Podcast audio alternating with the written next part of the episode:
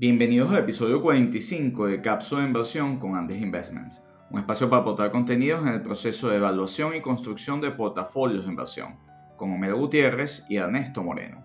El dato de inflación anualizada de abril en Estados Unidos saltó a 4,2% la semana pasada, mientras el mercado está volátil y atento a la percepción de la Fed ante esta subida de precios y un posible cambio en su política monetaria. Si es temporal o no este aumento de precios, ¿cómo afecta las acciones de las empresas y qué modelos de negocio pueden verse beneficiados con mayor inflación? El poder de fijación de precios lo determinará. Lo conversamos con Homero. Las opiniones expresadas son individuales y no constituyen recomendación de inversión o venta de productos. Los datos y desempeños pasados no implican comportamiento futuro. Consulta a su asesor de inversión independiente antes de invertir. Hola Homero, ¿cómo estás? Hola Ernesto, muy bien, ¿y tú? Bien, bueno, preocupado. ¿Cómo la inflación puede impactar el mercado de valores, Homero? ¿Hay inflación? Bueno, Ernesto, parece que el, el, reporte del Bureau de Labor Statistics de los Estados Unidos está mostrando una tendencia creciente en la inflación mensual desde octubre del año pasado, ¿no? Hasta estaríamos hablando que en los, en los últimos 12 meses que finalizaron en abril de 2021, estamos teniendo una inflación de 4,2%, ¿no? Sí, sin duda es más alta, ¿no? Ahora, ¿qué de ese componente es estructural y qué de ese componente es parte de la reapertura económica y de la interrupción a la cadena de producción que tuvimos por la pandemia? Sí, ciertamente la reapertura eh, no es un secreto y, eso va a pasar en otros países también, que cuando ocurra la reapertura con todos los estímulos monetarios, la, inflación va a subir, ¿no? Aquí lo que llama la atención en Estados Unidos, me llama mucho la atención que eh, pese a las ganancias de productividad, eh, que ha tenido la economía americana, que lo comentaste en un podcast anterior en el reporte de empleo, que se vio claramente un aumento de la productividad, eh, la inflación creció, ¿no? En, ese mismo periodo donde está la inflación acelerándose, eh, también hubo ganancias de productividad. Y entonces, eso nos lleva a que tenemos que ver las cifras de agregados monetarios, porque Hubo una expansión muy importante que opacó ese, ese crecimiento en la productividad. Y aquí vemos que el crecimiento de la base monetaria en Estados Unidos creció un 50% interanual. ¿no? en el mes de marzo con respecto al marzo del, del, mismo periodo del año anterior, mientras la liquidez monetaria creció un 24% también en el mismo periodo. Y eso eh, es una cifra importante de, de, crecimiento para la economía americana. Eso, eso eso no había pasado en, un buen tiempo, ¿no? Sí, eh, tampoco había pasado una pandemia, ¿no? Pero fíjate, fíjate que, el dato de la liquidez, eh, el dato de liquidez no, ha, no se ha expandido más allá en los últimos meses. ¿Te has dado cuenta? Sí, exacto. Eh, de hecho, estábamos viendo desde finales del año pasado que la variación anualizada de la liquidez monetaria era 25%. Eso quiere decir que la liquidez en el primer trimestre no avanzó. Sí, mantuvo su tasa de crecimiento, exactamente. Exacto. Entonces, sin embargo, a mí sí me preocupa algo en el tema de liquidez, que es que la expansión del crédito comienza a acelerar y esto va a haga crecer el multiplicador monetario y, bueno, tienes ahí un efecto de creación de más masa monetaria que tiene que comprar cosas, ¿no? Sí, Ernesto, fíjate, eh, y eso, ese punto que señalas es muy interesante porque cuando vemos el, balance de la Fed, ¿no? Representa el 35% del PIB de Estados Unidos, ¿no? Y esto, ojo, y esto no solo es en Estados Unidos, porque esto se repite en el Reino Unido, donde el balance del Banco de Inglaterra representa el 38% de la economía, y el Banco Central Europeo, Ernesto, su balance ya representa el 76% de la zona euro. Claro, esto todavía está muy por debajo del balance del Banco Central de Japón, que representa 132% del PIB japonés, ¿no? Pero estamos viendo que esta expansión monetaria no solo es en Estados Unidos, sino que también es en el resto de los países de los bancos centrales más importantes. Y eso es lo que podría haber contenido que una expansión monetaria en Estados Unidos no se haya reflejado de manera sustancial en las paridades del dólar con respecto a otras monedas. Sin embargo, el dólar se ha depreciado. Y eso es un aspecto que hay que marcar en la fila de positivos a favor de las compañías en Estados Unidos y las multinacionales fundamentalmente, porque su facturación aumenta, veanlo contablemente, aumenta en, dólares. Exactamente, sí. Todas las empresas que tienen un perfil, marcado perfil exportador, este, se estarían siendo beneficiadas por este entorno macro que significa de un dólar más débil con respecto a, a otras monedas, ¿no? Y aquí eh, tendríamos que hacer la diferencia, Ernesto, ¿no? Que, eh, que hay empresas, por su naturaleza, por su modelo de negocio y, y por, el, por la parte del ciclo de producto en el cual se encuentra, van a ser muy afectadas en comparación a otras, ¿no? Aquí estamos viendo, esta es básicamente la diferencia entre las empresas de crecimiento y las, empresas, y las empresas de valor, ¿no? Así Básicamente las empresas de crecimiento, gran parte de sus beneficios están en el futuro, ¿no? las expectativas de gran crecimiento, de, beneficios más grandes, están más lejos en el tiempo en comparación con las empresas value, que ya las empresas value por de alguna manera tienen un modelo validado, tienen son empresas estables que ya tienen su modelo de negocio bastante desarrollado. Y, aquí hay un punto importante, Ernesto, que me preocupa un poco, que tiene que ver con esa expansión monetaria estaría explicando el crecimiento en el mercado de valores, porque el mercado de valores en plena pandemia continuó subiendo y acumula desde el, desde el marzo del año pasado a este, a este marzo un, un crecimiento del 53%. ¿no? Claro, bueno, pero es que sin duda el mercado de valores es una formación de precios en función de expectativas, Homero, y es oferta y demanda, ¿no? Entonces, después de, de la caída que vimos, que, cuyo epicentro estuvo en su punto, más, su punto mínimo en el 23 de marzo pasado, pues ante la evidencia de que había una, una expansión monetaria importantísima que iba a sostener el flujo de, de pagos de la economía, eh, esa masa monetaria pues entraba al mercado y una forma de protegerse a la gente fue comprar activos financieros. Correcto, que, es, lo primero que reacciona ¿no? ante, ante la inflación. Exactamente, ¿no? Ante la inflación monetaria. Hay escasez, así, en, en Estados Unidos pues no solo se ve la escasez de semiconductores, se ve la escasez de autos, los autos usados han subido, eh, han subido una cantidad de, de, artículos porque se ha interrumpido la cadena de suministro y, no hay oferta suficiente. Entonces, esa, esa inflación, y hoy en, particular que la Fed eh, tiene en su, su minuta, pues va a revelar detalles posterior a la publicación de inflación de la semana pasada, pues eh, es interesante ver cuál es su lectura. Si están viendo una inflación que es temporal, más vinculada a la reapertura y a la interrupción de cadena de suministro, que puede ser temporal en estos niveles que sin duda fueron bastante altos, de 4,2%. Este, sin embargo, el core fue de 0,9%, que es el que, el que mide la no estacionalidad, la cesta no estacional de productos. Eh, sin embargo, estuvo bastante alto también en, en, comparación. Ya hay estimaciones que el precio del petróleo eh, temprano, pues veía eh, algunas firmas de analistas subiendo las estimaciones del precio del petróleo eh, y, más vinculado a un tema de eh, recuperación de la demanda, recuperación del transporte, etc.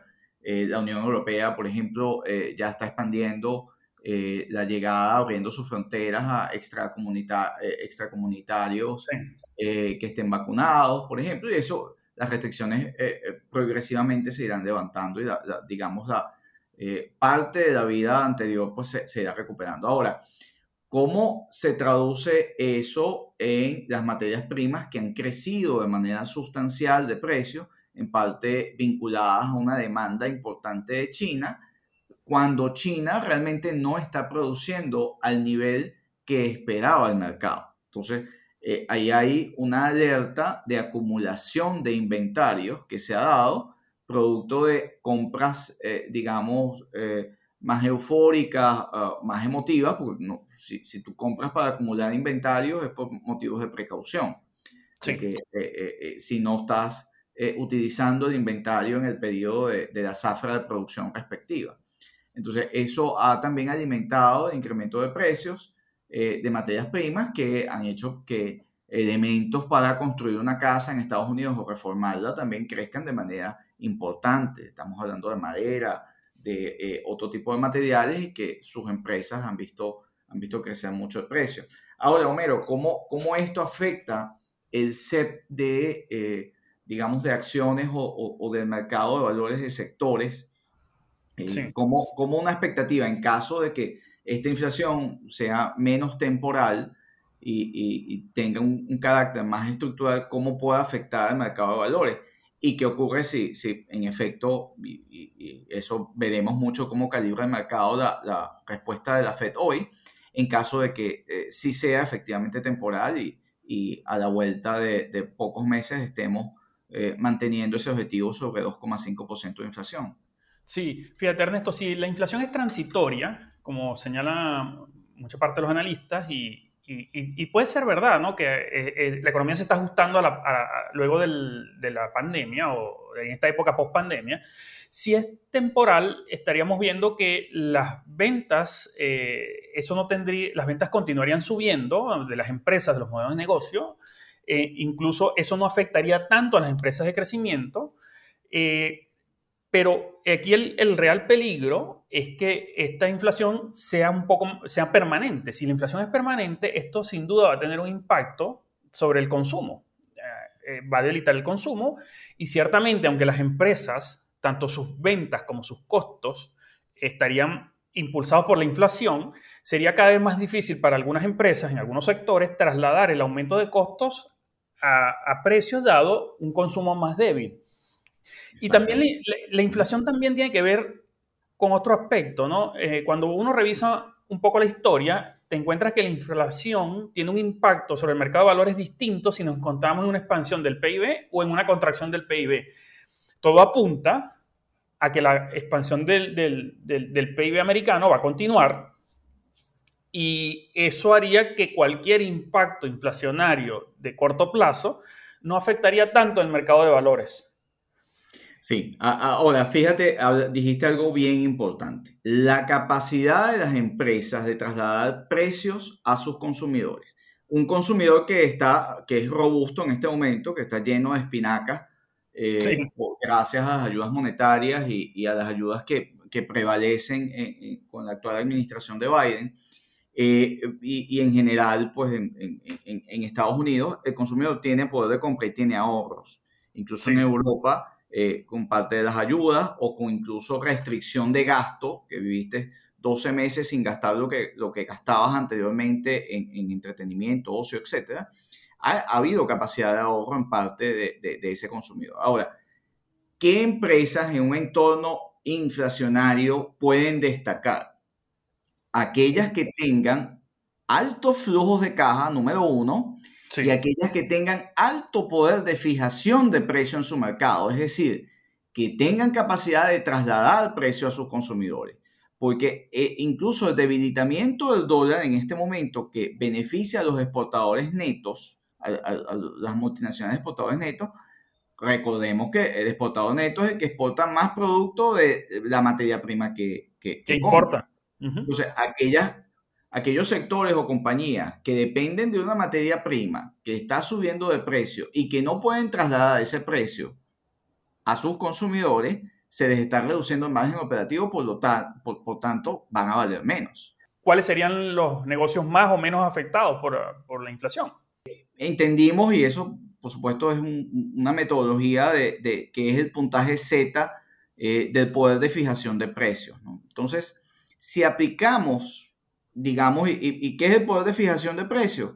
Bueno, eh, la capacidad de las empresas de trasladar eh, su estructura de costo a sus consumidores. Esto quiere decir que tengas consumidores con, que, que sean muy insensibles porque tu producto es bastante necesario. O sea, y sea lo que sea que ocurra, tu producto difícilmente va a dejar de ser consumido aun cuando aumentes el precio y que tu espectro, y esto es muy importante, de competencia sea reducido para que efectivamente tú ese consumidor no lo pierdas si tienes que trasladarle precio. Eh, y, en, este momento incluso en temas de servicios en Estados Unidos, por ejemplo, el costo de servicio puede estar aumentando por la cantidad de gente que no está trabajando y, que puedes ver eh, incluso restaurantes en Miami, en Florida en general, que están buscando personal porque la gente no está trabajando. Entonces, probablemente tengas, y, vimos una conocida que es una de tus favoritas, por cierto. Sí. Que un elemento que es Chipotle, eh, subiendo el precio de la hora de trabajo a sus trabajadores porque no, no digamos, no consigue o el perfil que está buscando no consigue, está elevando los costos, lo cual este genera una alarma eh, eh, en, en, el mercado de, de, laboral de, de, las comidas rápidas. Fíjate el caso de Chipotle. Suponte que hay gran competencia independientemente que esta compañía tenga nichos de consumidores bien específicos. Pero supongamos que el aguacate sube de precio y sube de forma sensible. El aguacate es un insumo. Esto primordial. Un ejemplo de, compañías, exacto, de, compañías que, que, son más o menos sensibles a el alza de precios y a su capacidad de trasladar el precio. Si esta compañía tiene alta competencia, independientemente de que tenga un nicho, si está subiendo su, su, su, costo laboral y encima, por ejemplo, el aguacate, que es un insumo fundamental dentro de su menú, sube también de precio, ¿tú crees que Chipotle tendrá capacidad de trasladar toda esa estructura, ese incremento de estructura de costo a sus consumidores? Dependiendo de cómo respondas, pues eh, te parecerá más atractivo o menos atractivo este modelo de negocio en, eh, eh, digamos, en la composición de tu portafolio, en la valoración de, de formación de precio esperado de, las acciones, ¿no? Sí, Ernesto, eso básicamente lo que, lo, lo, que nos lleva es a buscar también un poco la lealtad de cliente, ¿no? Porque si el, y la fidelidad de los clientes hacia las marcas, ¿no? Entonces, empresas con marcas muy fuertes, muy probablemente no van a perder muchos clientes si sube el precio dado ese escenario que estás planteando. Pero ahí... que enfocarse en subir esa valoración de su clientela para que sean capaces de soportar eh, eh, incrementos de precio. Sin embargo, es un modelo de riesgo que, en mi opinión, pues tiene riesgos, ¿no? Ante un escenario inflacionario y, y, competencia. pensemos un momento en las farmacéuticas. Y hay ciertas, no todas farmacéuticas son en general este, iguales, y cuando hablamos de, del área de farmacéuticas, pues hablamos también en el campo de biotech. Eh, son compañías que tienen, eh, o sea, digamos, en la medida en que tengan productos más específicos. Y patentados. Y, patentados, eh, muy importante en estos días ese, esa acotación. en la medida en que tengan productos más específicos, su demanda es más inelástica, es decir, la gente necesita su medicina. Y si es un producto más específico, necesitas medicina porque de eso depende tu vida. Si eso es así eh, eh, eh, y tus patentes son bastante más originales y tienes nichos más particulares, tú vas a tener una mayor capacidad de trasladar tu estructura de precios a tus clientes.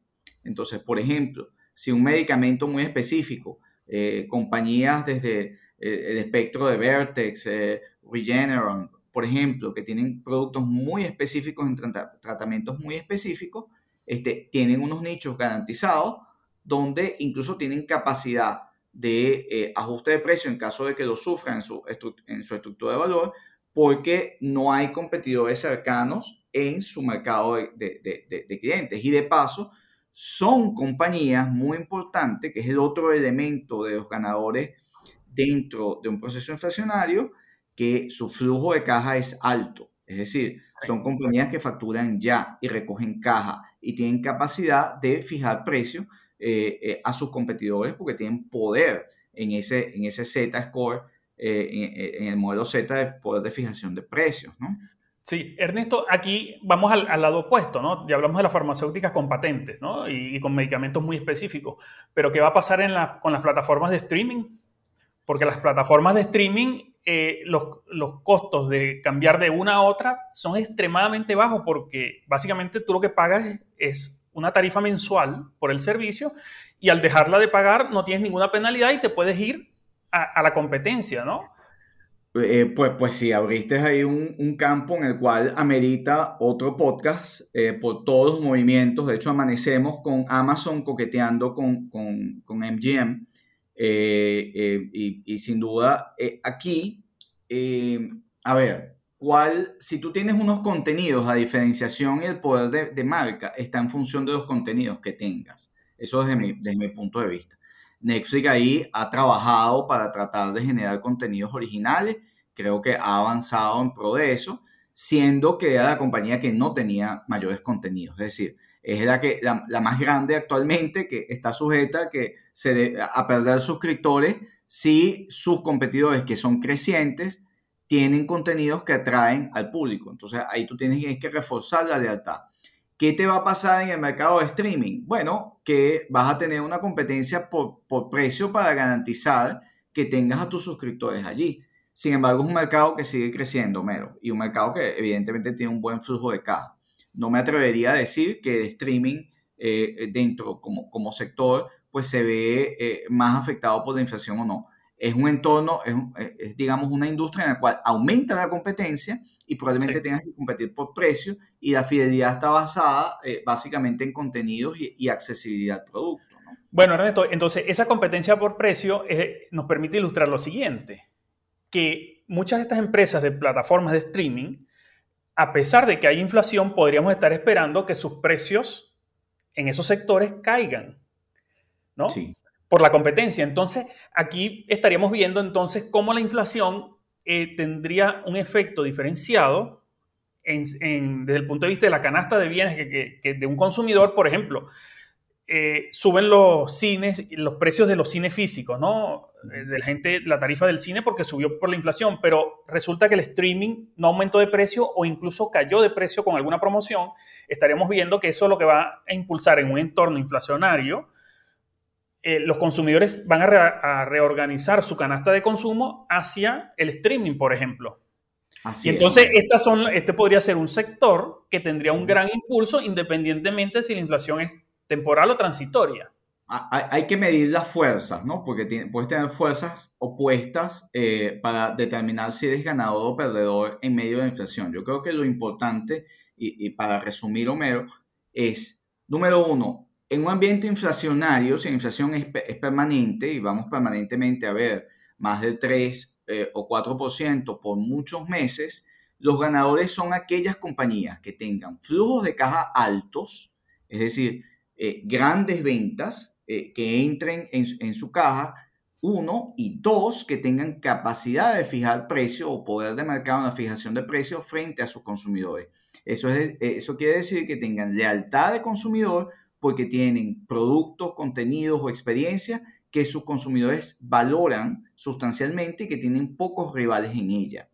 Por otro lado, si el escenario de inflación es menos permanente y es temporal, eh, yo me identifico en particular todavía en este punto más con ese escenario. Este, lo que estamos viendo es un, un pico de inflación por la reapertura de la economía y por la, eh, digamos, disrupción que hubo en las cadenas de suministro que se va a normalizar, cuidado con la acumulación de inventarios de materias primas, eh, particularmente hechas por el lado de China, porque esto puede en algún momento revertir eh, sustancialmente esos precios de materias primas. Y al final vamos a mantenernos en el canal de la normalidad de la adopción de modelos de negocio y de ganancia de los modelos de negocio que estén facturando más. Sí, Ernesto, en cualquier caso, si la inflación es transitoria o es permanente, yo creo que eh, la inversión en modelos de negocio, en acciones, eh, eh, va a ser el activo que mejor te va a proteger de la inflación. Porque, ¿qué vas a hacer? ¿Vas a, a, salirte del mercado de valores para refugiarte en el efectivo, en un entorno inflacionario? No lo creo. Yo creo que las acciones va a seguir siendo el de los activos disponibles el, que mejor va a proteger de la inflación y retomo lo que comentas, que, son, que sean empresas que, generan un, que tengan buenas ventas y generen flujo de caja. Así es. Bueno, Mero, eh, atención entonces hoy a, la, a, la, minuta de la Fed y a esos comentarios y a la visión de inflación hacia adelante. Buena cápsula hoy. Sí, Ernesto. Bueno, hasta la próxima cápsula. Hasta la próxima, Mero.